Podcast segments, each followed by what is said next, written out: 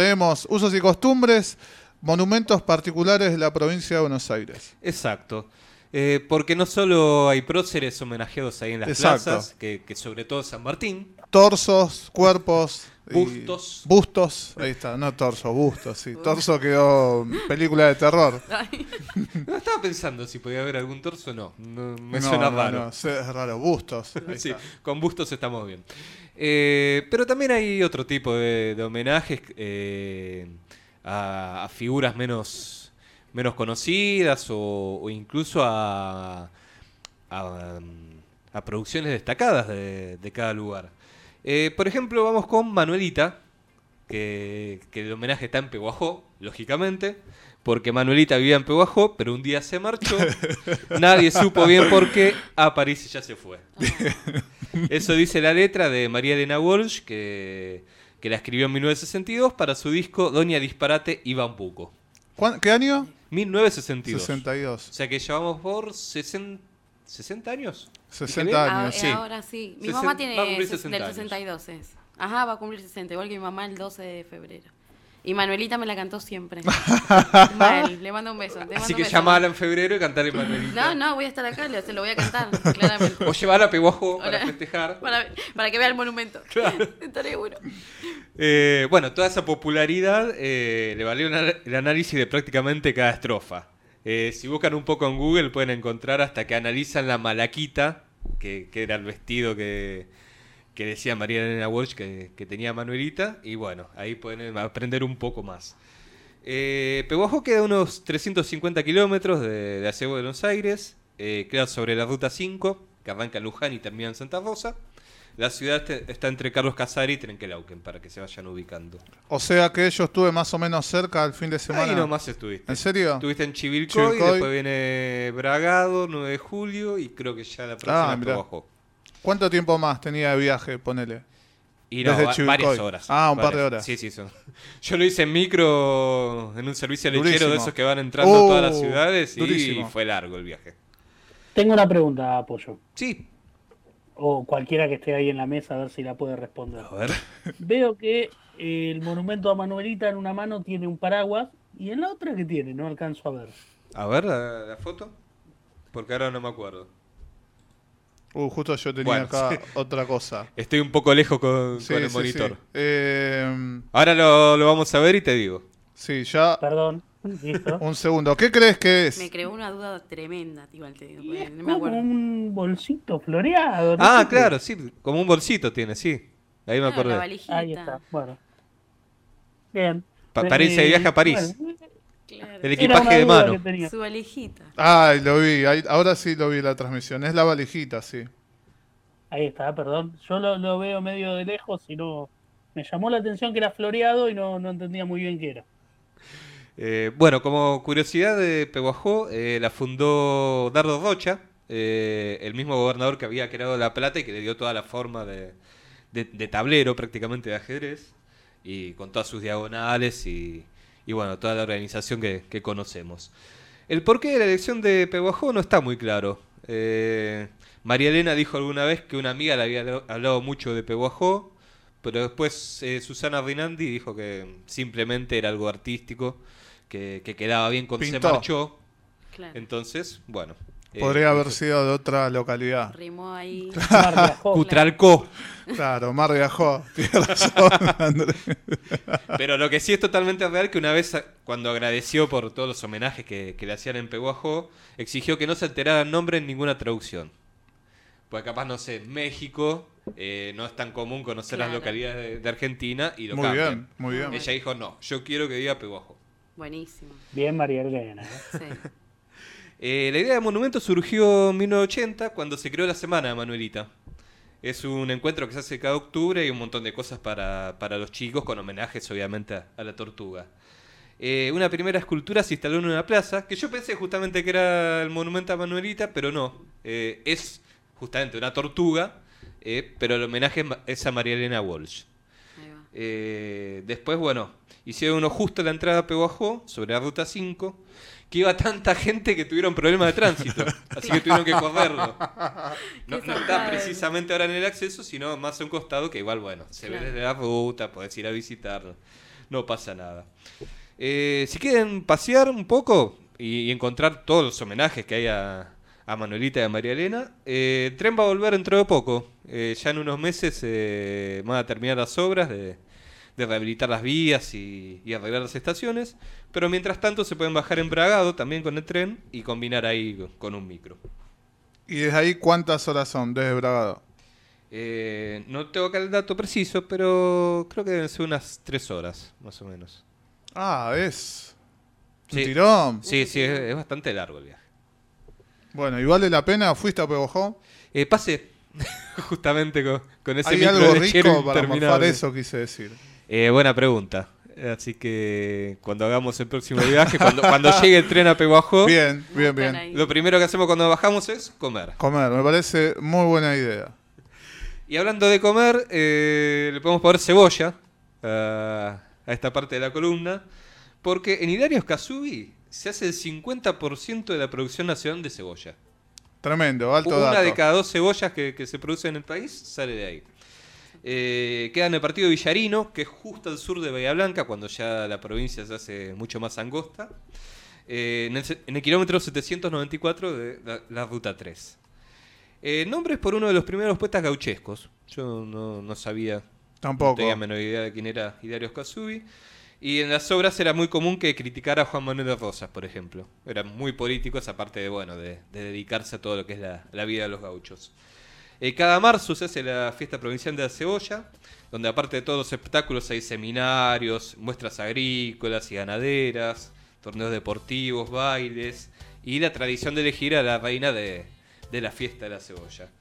De que hicieron la primera edición en 1997, eh, se multiplicaron todas las hectáreas que, iban sembrando y los habitantes de la región. Así que sirvió verdaderamente para, impulsar, sin duda, un, lugar que hoy es muy importante en la producción de cebolla. El Qué tren- noble, qué noble la cebolla, por, Por favor. favor. No, no. ¿Qué Hoy, haríamos sin la cebolla? hoy vi un- una captura de un tweet que decía: eh, si no usás cebolla ni ajo para cocinar, no, no cocines. No entendiste cocines. nada. Claro, No claro. Sí, apoyo, perdón. Yo hago cualquier cosa cocinando, así que a veces pongo cebolla, a veces no. Bueno, No, vos el- ponele siempre, yo- siempre cebolla. O Yo meto ajo. todo lo que hay. O ajo. El ajo tiene que estar casi Si, siempre. si justo había cebolla había ajo, bueno, Sí. mi comida va a tener eso. Lo bueno de, de los monumentos, como decís, por ejemplo, el de la cebolla, yo me eh, recuerdo porque he trabajado también, se hacen festivales. Claro. ¿no? Y, y está re bueno porque, como decimos, eso hace que crezca ahí el lugar también, está buenísimo. Claro, de empezar a entender lo que hacen, Claro, cómo viven. claro. Es una buena de las tantas maneras que hay. Buenísimo. Pienso que en la, De en conocer. la- en la fiesta deben haber aros de cebolla, me Qué imagino. rico. Riquísimo. Ya tengo hambre. ya me dio hambre. No sé qué otras cosas, pero bueno. Pidamos algo con cebolla. Claro. Sí, apoyo, siga. Eh, bueno, ahí lo que pueden hacer es turismo rural. eh, obviamente, pasar, por ejemplo, por, por las escuelas agrícolas eh, que enseñan la, la producción de cebolla. Pero también en todo el partido este de Villarino, que no es tan conocido capaz popularmente. eh, tienen lagos, reservas naturales, salinas, termas, balnearios y de todo un poco. Eh, pueden buscar incluso turismo.villarino.gov.ar. Van a tener todas las opciones que son montones. Y se llega como. Eh, se llega en tren hasta Bahía Blanca, que anda creo que tres veces por semana. Sí.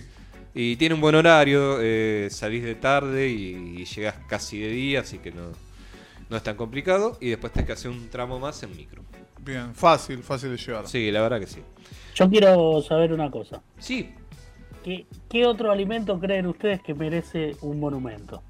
otro alimento. Alimento, verdura, decís. Eh, sí, ¿por qué no? O un plato más producido, si quieren. Yo creo que la papa.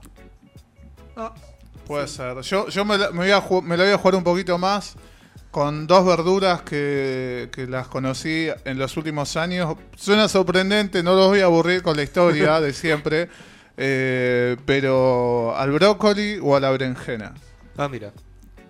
Yo a la milanesa napolitana. Ya preparada todo, ya preparó el, el plato. Yo aporto el esa causa, ¿eh? Aporto esa causa. Invierte, invierte Andrés en eso. Sabri, Eh, estaba pensando también, eh, si es verdura, pensaba en el brócoli, porque bueno, a mi hija le gusta mucho el brócoli, que es re loco que a un niño, bueno, Sí. eh, ahora cada vez más igual, pero ella desde bebé siempre le gustó y se los come hervido así sin nada. Claro, sí, sí, Así sí. imagínate, o sea, le- lo hacemos así con pastas y eso. Eh, berenjena porque me encanta hacer milanesa napolitana sí. de berenjena. Eh, y con dos berenjenas comiste toda la semana. Sí, a full. a Así te full. lo digo, recomendación, señor. Sí, Eh, sí, sí.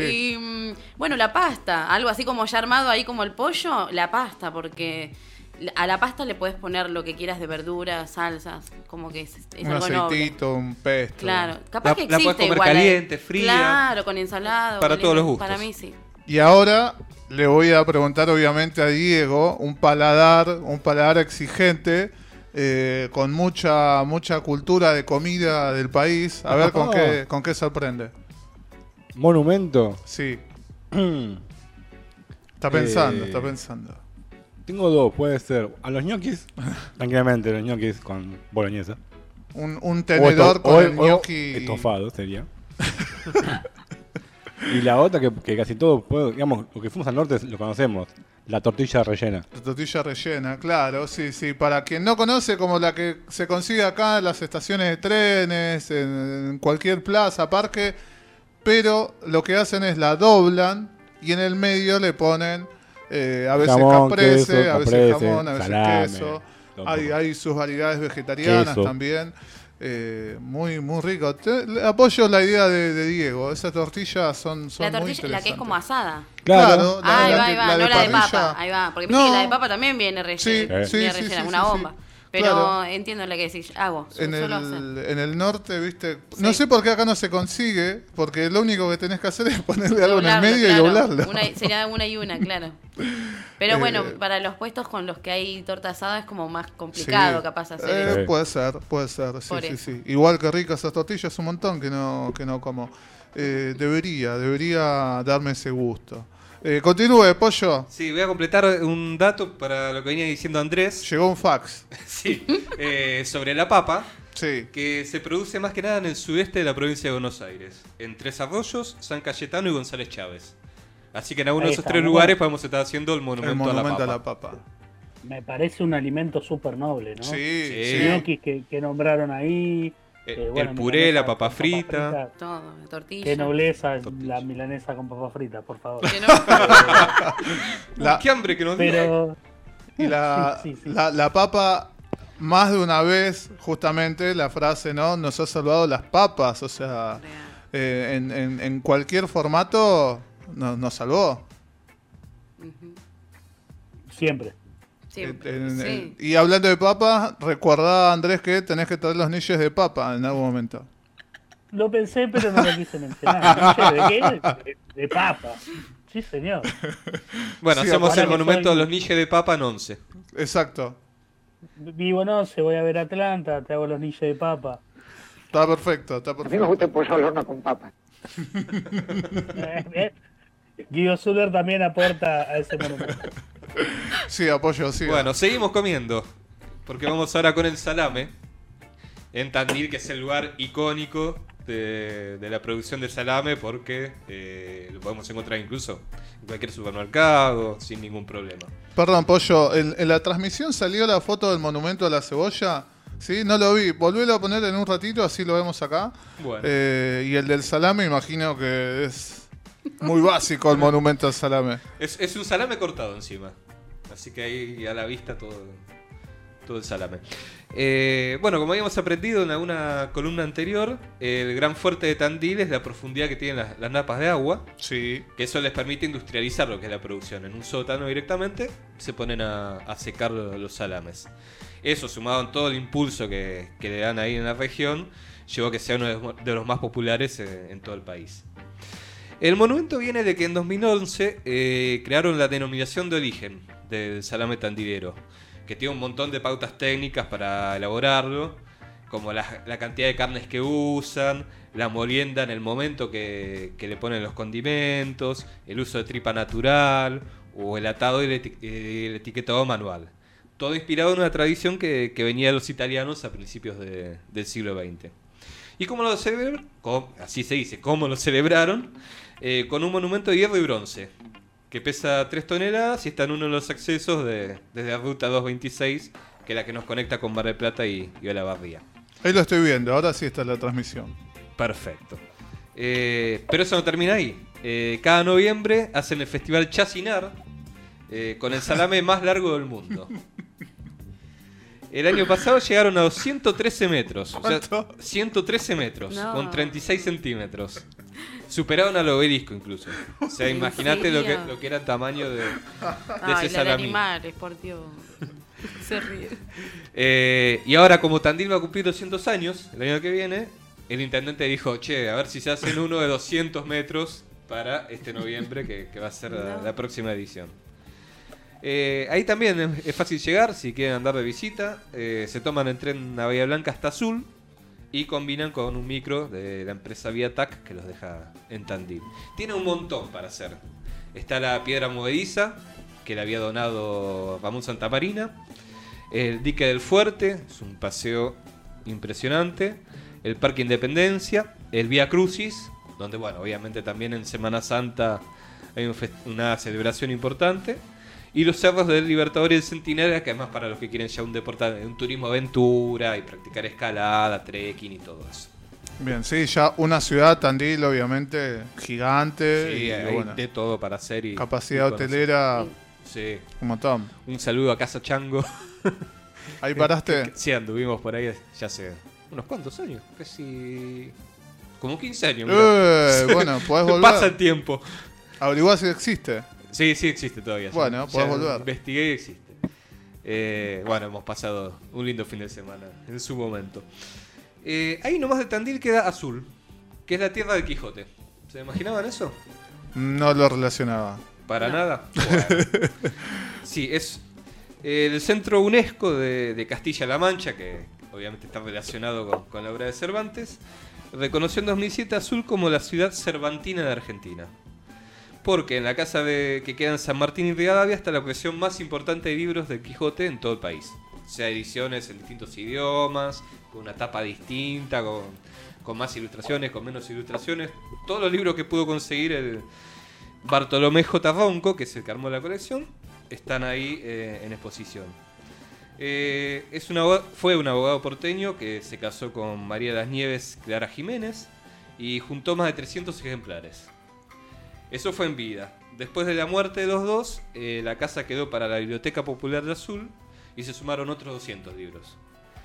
Y bueno, estos 500 ejemplares llaman mucho la atención de, los turistas que vienen de afuera y van específicamente a ver todo lo que hay en exposición. Y el reconocimiento no se lo toman así algo a la ligera, sino que cada octubre hacen el Festival Cervantino eh, con encuentros de literatura, eh, rock regional, clínicas de artesanía, exposiciones, recitales, conciertos, ciclos de cine. Y hay hasta- una exposición y concurso de arre- de arregl- de arreglos florales que se llama Las Flores de Dulcinea. Muy, mucha bohemia en, en esa movida. Sí, la verdad que sí. Eh, incluso si uno va paseando por la ciudad, se puede encontrar la panadería Dulcinea, la carnicería Rocinante y hasta el grupo de motociclistas Los Quijotes del Camino Azul. Así que por todos lados hay referencias a- Quijote. a Cervantes y bueno, todo lo que fue su obra. Y aparte tiene un montón para, para hacer turismo. Hay sierras, está la costanera, hay un balneario municipal, un circuito turístico, veníamos hablando de Salamone. Bueno, pueden conocer también todo lo que dejó Salamone en azul. Así que es un paseo para pasar por lo menos un fin de semana ahí conociendo. Me gusta, me gusta esta opción. eh, muy intelectual también. Mal, está, hermoso, sí. está bueno. Está bueno. Todo lo que la descripción que hiciste está, está Me buenísimo. dan ganas de ir a viajar ahora mismo. ¿Viste? Y acá es fácil, acá te tomas también el tren a Vía Blanca, te bajas en azul, ya estás. Lindo. La Argentina tiene eso. Hay lugares que son cerca, no tan lejos y son hermosos de verdad. Y tiene eso, mucha cultura eh, que los define, ¿no? Está re bueno. Sí, mezclas todo. Mezclas fiesta con el paisaje, con cultura, gastronomía, todo, paisaje, de todo. todo. Sí, sí, sí. Y algo bueno para, para destacar también la gastronomía, cómo, cómo se amplió la, la oferta en, en el sentido que incluso lo vimos con... ¿Con quién fue que fuimos? Ya ni me acuerdo. A una fiesta de, de Uribe Larrea, de la Sí. cerveza, eh, que tenés cerveza eh, para... eh, no quiero decir una burrada, no sé si... ¿Artesanal?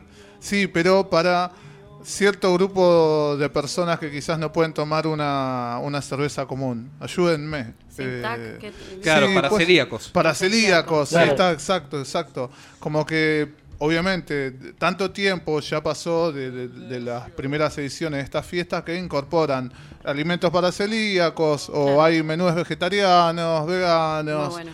Como que Más también diversidad. eso, eso se va ampliando, no es Claro. el- el- la carne y listo. Claro, está bueno. Claro, incluso vos tenés lo- los expositores que, que van prácticamente de pueblo en pueblo y van sumando también. Claro. Sí, las sí, sí, total, eso, eso está, está buenísimo. Eh, mu- me pareció muy interesante Pollo el de Azul. ya, ya está sacando pasaje, ¿no? Eh, estoy ahí, tic, tic, me lo memorizo. Bueno, estas eran la- las opciones, un poco para comer, para tener cultura, para, para jugar con los chicos, incluso en lo que es el monumento a Manuelita y, y todo lo que hay por Peguajó. Así que varias opciones para, para pasear por la provincia. Vi hace un rato acá la imagen de la transmisión del monumento a la cebolla. Es morada el monumento a la cebolla. Eh, sí, Es morada, ¿no? sí, es- la, la cáscara. Claro, sí, sí, sí, sí, bueno, pero capaz que eh, pe- esperaba ver otra cosa, otra cebolla, la otra, la común. Claro, la, la rodaja. de la o la rodaja, ponele, o la La rodaja. otra es macheta, entonces. que La, eh, Ah. la morada me parece que sí, la morada me parece que sí. Claro, en la fruta llama más la atención. Sí, sí, también, también, con el otro color, no sé qué tanto, Claro. qué tanto se puede llegar a lucir. Gracias, Pollo, como siempre, por toda la data. No, por favor. Y tenemos noticia Sí. eh, que los que quieran viajar y se tomen eh, un micro que, que salga de la provincia de Buenos Aires y termine en la provincia de Buenos Aires, necesitan pase sanitario. Sí, Pueden usar cualquiera, mi Argentina, vacunate, cuidar, o, o el carnet que les dieron en el centro de vacunación, lo que sea, pero bueno, tiene que tener las dos dosis para subirse al micro. me voy a poner un poco polémico. Eh, ¿Esto cuándo comenzó? Porque yo estuve en Empieza provincia... mañana. Ah, mañana, y antes no, no, no controlaba nada. no, antes nada. Bueno, por ese lado venía, porque como estuve por provincia de Buenos Aires adentro y nada, me instalé las aplicaciones, todo y las voy a desinstalar después para que Claro. me quede espacio. También, sí, yo, yo estoy con las apps complicado también. Eh, sí, es un poco complicado también entender eh, cuándo te van a pedir y cuándo no. Sí. Pero la gracia es vacunarse. Ya estamos en 2022, eh, completar todas las dosis que dan falta y bueno, viajar seguros. Bueno, gracias por la información. Más información de parte de Pollo que invita a todos a, a viajar. Todo se llega fácil, lo que nombraste hoy. Todo tren. Así que todo genial, tren y todo alguna tren. combinación capaz con micro. Exacto. Gracias, Pollo, nuevamente. No, por favor. Eh, estén atentos y atentas a, la a las próximas columnas de usos y costumbres que como siempre trae mucha data y los invita a viajar y casi siempre de manera barata, que es lo importante. Se viene uno de los lugares más elegidos de la provincia este verano.